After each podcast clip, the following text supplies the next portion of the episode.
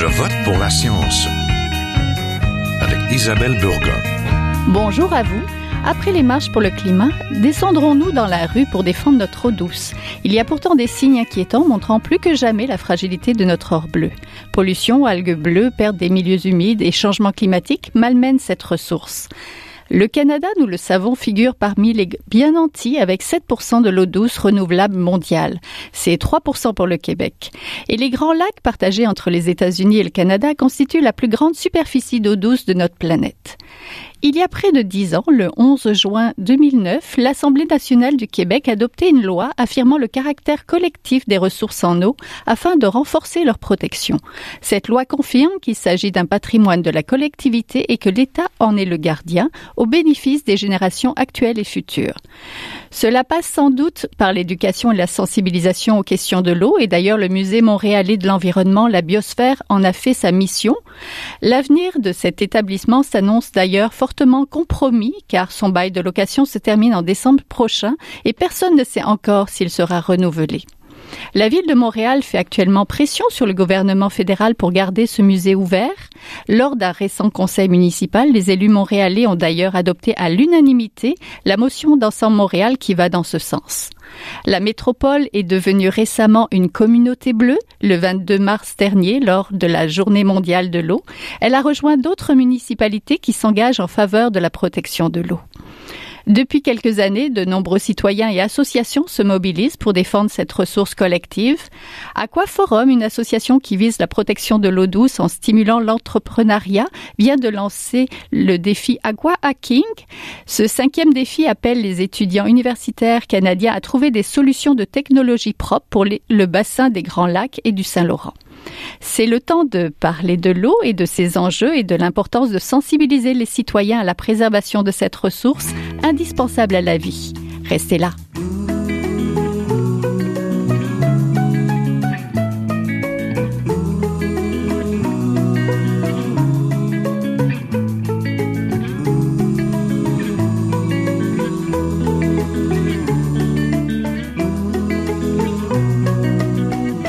Parler des enjeux de l'eau, d'éco-citoyenneté, mais aussi de l'avenir de la biosphère, le musée montréalais de l'environnement et de l'eau, je suis en compagnie de Martine Châtelain, porte-parole pour Au Secours, la coalition québécoise pour une gestion responsable de l'eau, conseillère et conférencière en éducation et sensibilisation à l'eau. Bonjour. Bonjour.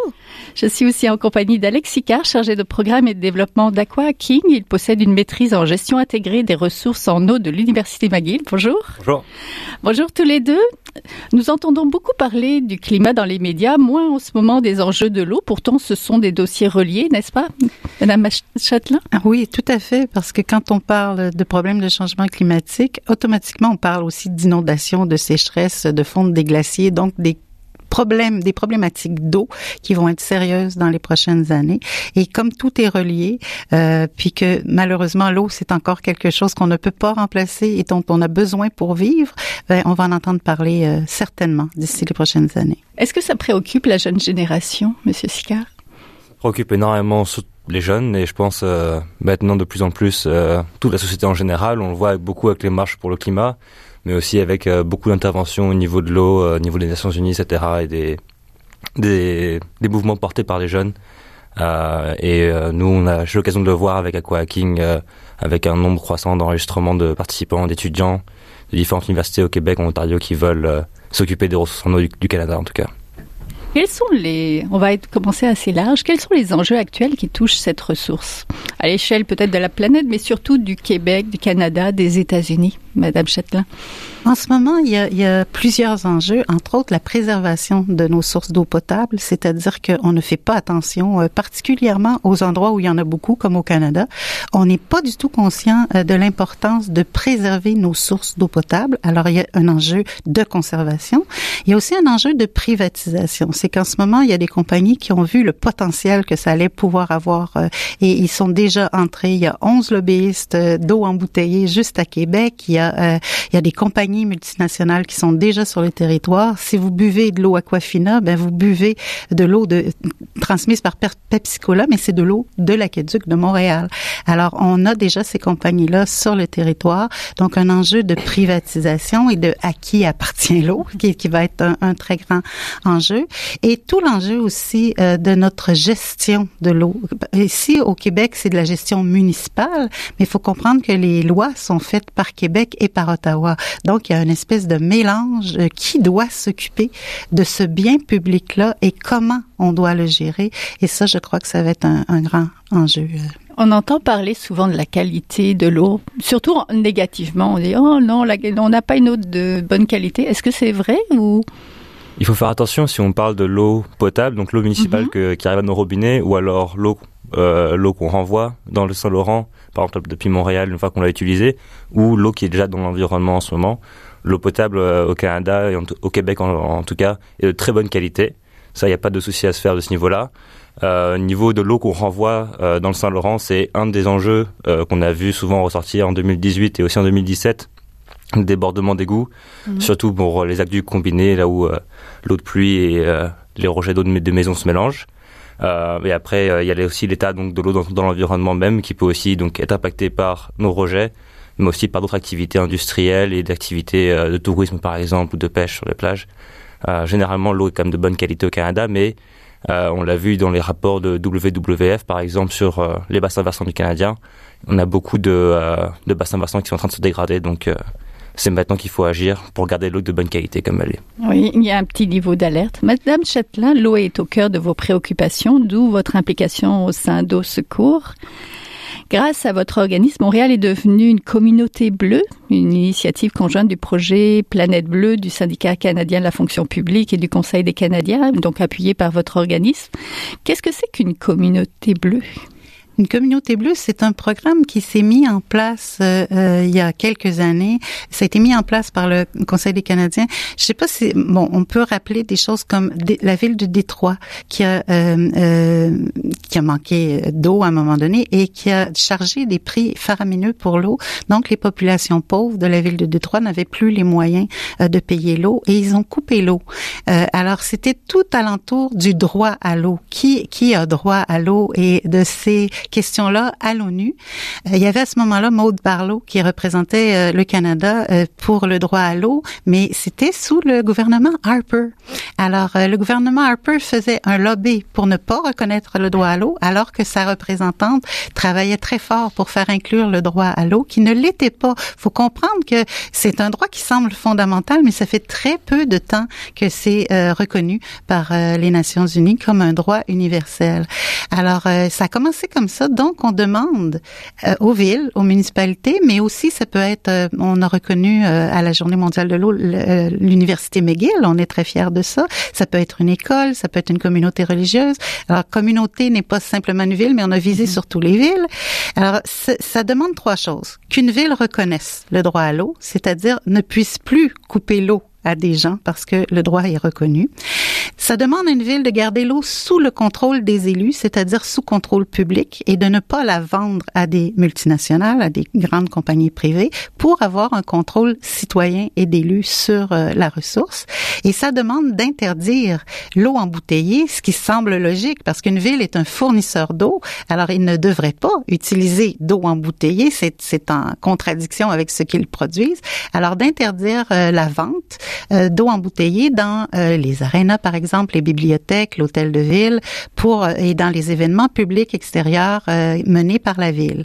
Et on est très heureux parce que ce programme-là était surtout au niveau du Canada anglais. Alors il y avait Vancouver Nord, il y avait Victoria, Niagara Falls qui sont devenus des communautés bleues. Et ce programme-là a beaucoup plu aux Européens parce qu'on sait qu'ils sont beaucoup plus aux prises avec la privatisation que nous. Alors la ville de Paris, la ville de Berne, euh, beaucoup de villes en Suisse d'ailleurs, la ville de Berlin et la ville de Thessalonique en Grèce, par exemple, sont devenues des communautés bleues, mais on n'en avait pas beaucoup au Québec. On avait seulement Amqui, euh, qui était devenue la première communauté bleue à cause d'un élu municipal très convaincu de la chose. Et cette année, on a mis une emphase à Au Secours et on était très content de la réception. Je crois qu'on est mûr pour une réflexion sur la gestion de l'eau parce que euh, depuis qu'on a mis ça sur pied, la ville de Danville en Estrie, la ville de, Trois-Rivières, Trois-Rivières, la ville de Montréal, euh, la, la, ville euh, de Rivière-du-Loup, qui est une, une ville qui est très proactive au niveau de l'eau, sont devenues des communautés bleues et on en attend plusieurs parce qu'on a des, euh, des bénévoles un peu partout dans la province qui sont en train d'aller convaincre des, des conseils municipaux de le faire et ils sont fiers. Il y a entre autres la ville de Nicolette que j'ai oublié, qui, dont la mairesse a pris ça au sens large. Elle a convaincu l'école de police de Nicolette, une compagnie privée et deux écoles de devenir aussi des communautés bleues en même temps que la ville, donc d'avoir les mêmes objectifs de réduction euh, de bouteilles d'eau et de, de, reconnaissance du droit à l'eau et euh, de l'eau publique. Monsieur Sicard, vous êtes chargé de programme et développement donc du défi Aqua Hacking. Expliquez-nous l'importance d'interpeller les étudiants pour qu'ils s'intéressent à l'eau et à ses problèmes. Alors nous, on approche beaucoup les étudiants parce que euh, ce sont des gens qui ont euh, beaucoup de savoir au niveau des technologies et on pense qu'il y a beaucoup de euh, beaucoup des problèmes liés à l'eau qui peuvent être changés grâce aux nouvelles technologies, notamment tout ce qui est gestion de données qui sont dont on a énormément besoin au Canada. Il y a beaucoup de bassins versants au Canada qui n'ont pas suffisamment de données pour qu'on puisse connaître et évaluer leur qualité et voir si justement ces qualités sont en train de s'améliorer ou de dégrader. Euh, donc, euh, donc, ça c'est pour une échelle nationale, mais aussi plus particulièrement pour, pour euh, conscientiser aussi les étudiants. On a remarqué qu'il y a énormément de programmes au niveau du gouvernement dans le monde qui approchent les jeunes, et c'est pas pour rien, c'est parce que c'est en formant les nouvelles générations et en formant une conscience de l'eau très jeune qu'on peut s'assurer qu'ils l'auront toute leur vie et qu'ils la transmettront eux aussi aux générations futures.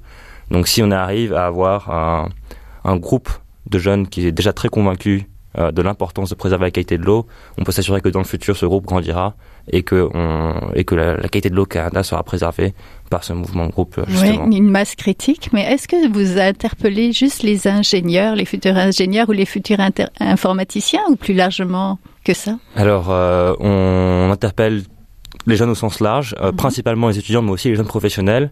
Euh, par aqua-hacking, ce qu'on fait généralement, c'est qu'on les incite à créer des solutions aux enjeux de l'eau. Donc on a un partenariat avec des organismes, des acteurs de l'eau euh, autour des bassins versants qui peuvent être des ONG ou alors des municipalités ou des compagnies privées mhm. qui ont des problèmes liés à l'eau, qui le savent. Euh, et qui se portent euh, garant d'intégrer les solutions développées dans aqua-hacking dans leurs activités de tous les jours. Donc les équipes qui vont participer à aqua-hacking et qui vont gagner aqua-hacking peuvent développer une solution et ensuite la transformer en entreprise. Euh, pour la diffuser euh, au plus grand nombre d'organismes possibles qui ont ces problèmes liés à l'eau. Donc euh, cette année, par exemple, c'est l'enjeu des microplastiques dans l'eau, dans l'eau, l'enjeu des lingettes qui bloquent nos systèmes d'épuration de, des eaux et toutes les pompes d'eau dans les dans, dans les dans les usines de traitement d'eau. il y a aussi c'est aussi lié au sel de route qui va qui va dans les cours d'eau et qui détruit l'infrastructure, mais aussi euh, qui est extrêmement nocif pour les organismes qui vivent euh, dans l'écosystème aquatique. Euh, et du coup, donc pour créer ces solutions-là, il nous faut des jeunes qui soient spécialisés dans, dans des domaines très différents. Donc certains qui sont ingénieurs, d'autres qui sont informaticiens, mais aussi d'autres qui sont très forts en affaires, et d'autres aussi qui sont forts pour comprendre les enjeux sociétaux liés à l'eau et les enjeux environnementaux. Donc c'est une très grande portion des jeunes aujourd'hui qui, à qui on, avec qui on discute, Mhm. Euh, et c'est en formant des équipes multidisciplinaires comme ça qu'on arrive à s'assurer que les solutions sont de très bonne qualité. Il y a aujourd'hui 75% des solutions développées par Aqua Hacking qui sont encore en activité. Et c'est parce que justement on a ces équipes multidisciplinaires de jeunes qui sont convaincus de l'importance de l'eau et qui portent ce projet-là. Euh, souvent la solution n'est qu'aussi bonne que l'équipe qui la tient. Et donc c'est pour ça qu'on s'approche des jeunes de tous les de, de tous les milieux.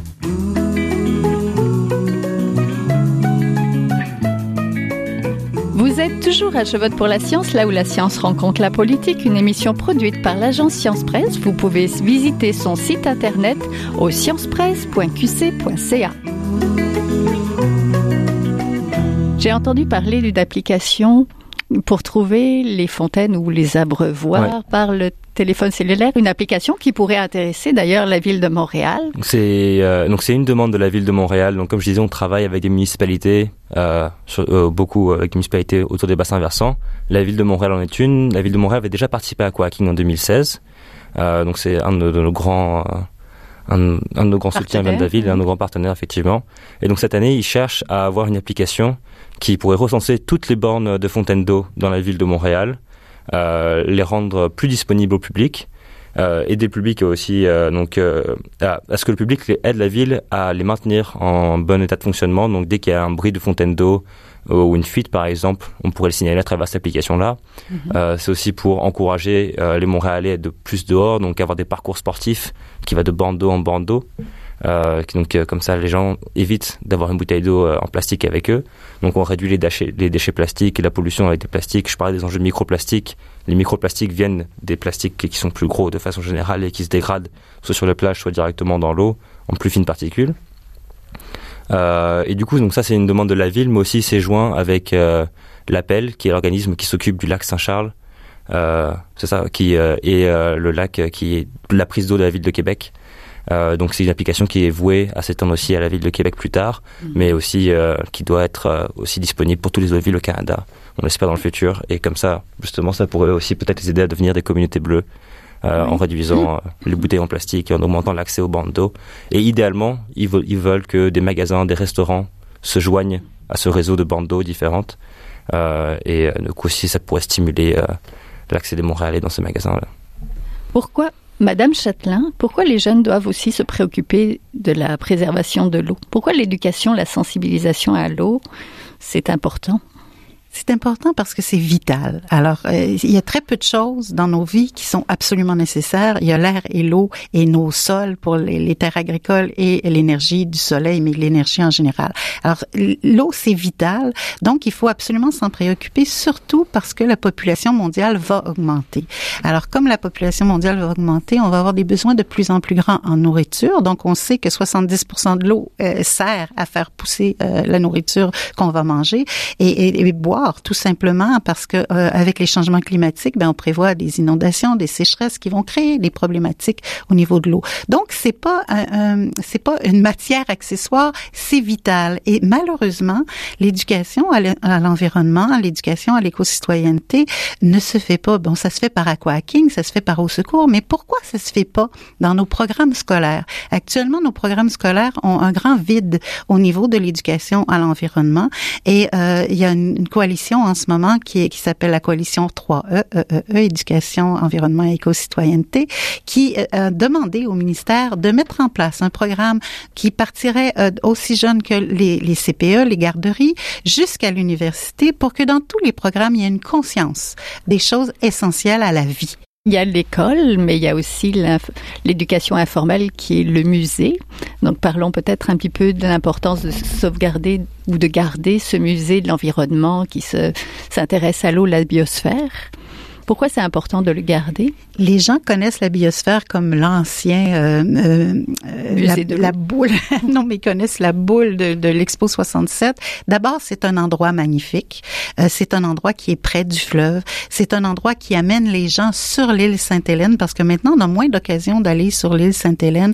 Alors, qui est un endroit magnifique et qui permet de voir le fleuve. Euh, quand on est en haut de la biosphère, on voit, euh, on a une vue sur le fleuve et sur la ville de Montréal qui est extraordinaire. Déjà, c'est un lieu patrimonial. Mais plus que ça, c'est le seul musée de l'environnement en Amérique du Nord. Il faut le faire avec tous les défis des changements climatiques. C'est le seul endroit où on peut apprendre des choses. Moi, j'ai été professeur dans une, ancienne vie, enseignante à la maternelle 5 ans, et on amenait les petits. C'était un musée extraordinaire, interactif, où on pouvait euh, fabriquer des écluses, euh, se peser sur une balance qui calculait notre poids en eau, euh, euh avoir une carte interactive du Saint-Laurent et faire allumer des lumières à, tous les endroits intéressants. C'était extraordinaire pour les enfants de, pouvoir se promener là-dedans et pour les adultes qui les accompagnaient, l'occasion d'apprendre plein de choses sur l'eau qu'on ne sait pas euh, en tant qu'adulte. Et c'est c'est des occasions euh, d'apprendre. Et il y avait une, toute une bibliothèque aussi. On pouvait demander euh, à la biosphère. Ils avaient euh, des ressources extraordinaires au niveau bibliographie sur l'eau. Euh, c'est un lieu magnifique. C'est un lieu où il y avait beaucoup de savoir, beaucoup de puis de savoir accessible. Les animations étaient mm. extraordinaires. Les animations par les animateurs. Et euh, moi, je trouve ça très triste qu'on perde un joyau comme ça. Et euh, je, je pense que la population devrait se mobiliser beaucoup plus pour garder une institution comme ça. Je ne conçois pas que ça puisse disparaître du paysage montréalais. Je me dis, bon, il y a quelque chose à la ville de Montréal qu'on pourrait faire, quelque chose au gouvernement du Québec, parce que c'est fédéral. Mais je crois que tous les, les gouvernements devraient s'impliquer dans la sauvegarde d'un musée unique en son genre qui est ici à Montréal. Oui, ça ramène à l'importance d'être conscient des problèmes et que les élus s'en préoccupent. La place des municipalités dans la résolution des problèmes, est-ce que les municipalités participent à votre événement, à votre défi? Euh, Oui, donc tous les ans, on a des municipalités qui nous soumettent des enjeux liés à l'eau. Euh, elles sont extrêmement affectées par les conditions de l'eau euh, qu'on voit en ce moment. Euh, si on parle seulement de la ville de Montréal, par exemple, le pont Champlain qui est en train d'être fait, euh, les dommages qui ont été causés au pont Champlain, c'est majoritairement dû au sel de route qu'on dépend euh, en beaucoup trop grande quantité. Normalement, il faut 30 grammes de sel de, de sel d'épandage par mètre carré. On en a environ 500 grammes par mètre carré. Dans les meilleurs Pour cas, être sûr de circuler en hiver. Exactement. Mais est-ce que c'est un problème de perception On ne sait pas exactement ce qu'il faut et puis euh, on a peur, on a peur que, on a peur des, des enjeux légaux. Si quelqu'un tombe à côté euh, d'un magasin à cause euh, du fait qu'il n'y ait pas assez de sel, du coup les gens en mettent trop. Le, euh, le pont Champlain il va coûter plus de 4 milliards de dollars euh, à la ville de Montréal pour être fait. Donc les villes sont extrêmement intéressées à ce niveau-là. On parlait aussi tout à l'heure euh, en privé de, de l'enjeu du front salé qui est en train de monter dans le Saint-Laurent, euh, qui pourrait impacter la ville de Québec dans pas très longtemps. Euh, on a été aussi en partenariat avec la ville d'Ottawa quand et de Gatineau quand Aquaking a été lancé en 2015 euh, par rapport aux enjeux des déversements d'égouts par exemple. Euh, et cette année, euh, donc, on a majoritairement euh, les enjeux de l'infrastructure. Donc, on est, euh, on est en partenaire avec l'Alliance des villes des Grands Lacs et du Saint-Laurent. Ce sont nos grands partenaires qui fournissent des outils aux villes pour s'occuper des enjeux de l'eau et des changements climatiques. C'est la voie de plus de 100 maires autour du Grand Lac et du Saint-Laurent, au niveau canadien et au niveau américain aussi, qui justement nous demandent chaque année de développer des outils pour les aider euh, au niveau des prévisions euh, des dommages d'infrastructures, les dommages pour euh, les, les, les, les maisons, les habitations privées, c'est environ 45 000 dollars de moyenne pour réparer euh, un sous-sol qui a été inondé. Euh, et ça, en plus, ça, va avec euh, les, les prix d'assurance qui augmentent chaque année, qui sont liés à ça. Il y a des, des impacts de la santé aussi. On voit une grande augmentation des inondations au Canada. La ville de Chatham-Kent a, eu, a déclaré deux états d'urgence en deux ans. Euh, ça, c'était 2018 et 2019, donc cette année déjà, alors qu'on est à peine euh, dans l'année 2019. Euh, donc, un des enjeux qu'on a aussi cette année avec Aqua Hacking, c'est comment euh, aider les villes à se préparer euh, au changement climatique et notamment à l'augmentation de la fréquence des inondations. Euh, et donc c'est surtout à ça, avec ça, sur ces points-là qu'on travaille avec les villes. Ben, je vous remercie beaucoup. Ça fait beaucoup de choses que les municipalités doivent s'occuper finalement. Donc on était en compagnie d'Alex Icard, chargé de programme et de développement à Aquaking, et de Martine Châtelain, porte-parole pour Au Secours, la coalition québécoise pour une gestion responsable de l'eau. Merci beaucoup à tous les deux. Merci. Merci.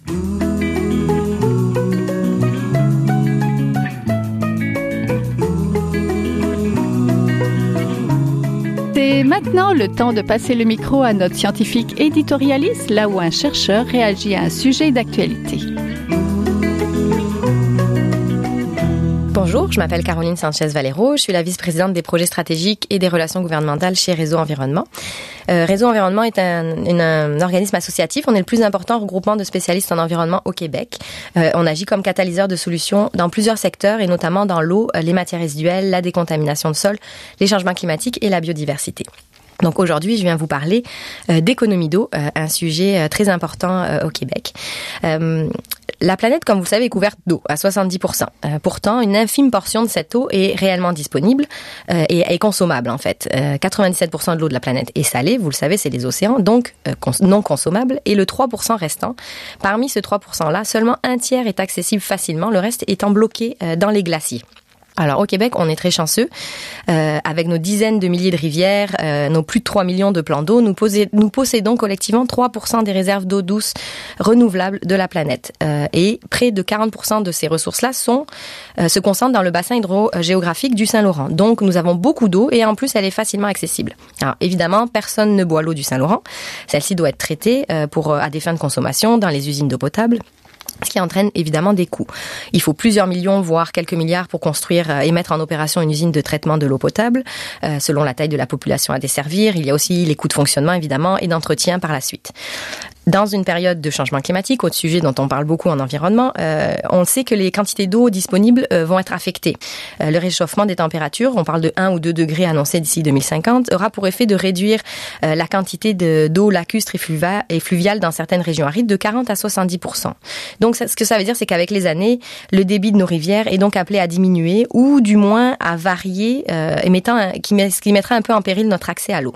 C'est d'ailleurs, ça arrive d'ailleurs euh, déjà au Québec tous les étés où il y a des avis de limite d'arrosage qui sont en vigueur pour pas aggraver euh, les niveaux d'eau qui, sont déjà jugés trop bas dans certains fleuves, dans certaines rivières.